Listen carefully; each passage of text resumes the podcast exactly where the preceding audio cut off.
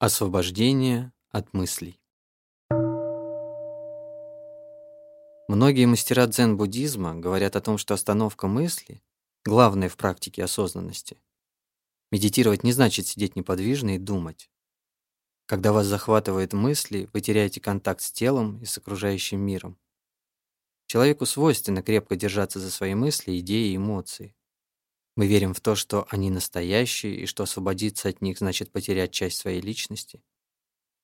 Если вы обычный человек, то, скорее всего, вы полагаете, что для достижения счастья существуют какие-то нереализовавшиеся условия. Может быть, это диплом университета, продвижение по службе, определенный уровень дохода или ваш статус в отношениях с окружающими. Но данная мысль сама по себе как раз и есть то, что мешает вам быть счастливыми. Для того, чтобы освободиться от нее и создать в себе пространство для подлинного счастья, вы должны осознать, что приверженность данной мысли заставляет вас страдать. Вы могли носить ее в себе в течение 10 или 20 лет, даже не понимая, что она мешает вашей естественной способности быть счастливыми. Однажды ночью мне приснился сон, будто я студент университета, и мне 21 год. К тому моменту мне пошел уже седьмой десяток, но во сне я был молодым. Я только что поступил на курс к очень известному профессору, самому востребованному в том университете. Вне себя от счастья, что мне удалось стать его студентом, я направился в деканат, чтобы узнать, в какой аудитории профессор читает лекции. Когда я задал свой вопрос, я заметил, что в помещении деканата пошел какой-то человек, похожий на меня, как две капли воды. Цвет его одежды, лицо, все было таким же, как у меня, я очень удивился. Был этот человек мною или нет? Я спросил служащую деканата, был ли этот человек также зачислен на курс профессора. Она ответила, нет, разумеется, нет. Вы зачислены, а он нет. Лекции начинались утром, в тот же день, на верхнем этаже здания. Я быстро поднялся по лестнице, чтобы не опоздать. Вдруг на полпути я громко спросил, а что будет преподаваться на курсе? Кто-то поблизости сказал, что музыка. Я снова удивился, потому что вообще не собирался изучать музыку.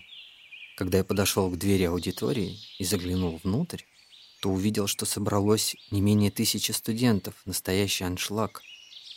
Сквозь окно аудитории я заметил красивый пейзаж с горами, покрытыми снегом.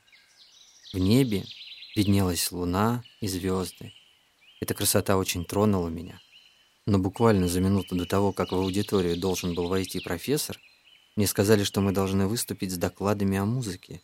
И первым буду я. Я растерялся, ведь я ничего не знал о музыке. Я порылся в карманах в попытке найти что-нибудь, чтобы мне помогло. Моя рука наткнулась на нечто металлическое. Это был маленький колокольчик. Я сказал себе, это и есть музыка, это музыкальный инструмент — я расскажу аудитории об этом колокольчике. Да, я могу это сделать. Я уже приготовился, как проснулся.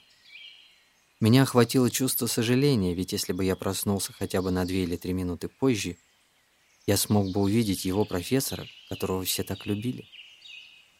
Когда я проснулся, я попытался вспомнить свой сон во всех подробностях и понять его смысл.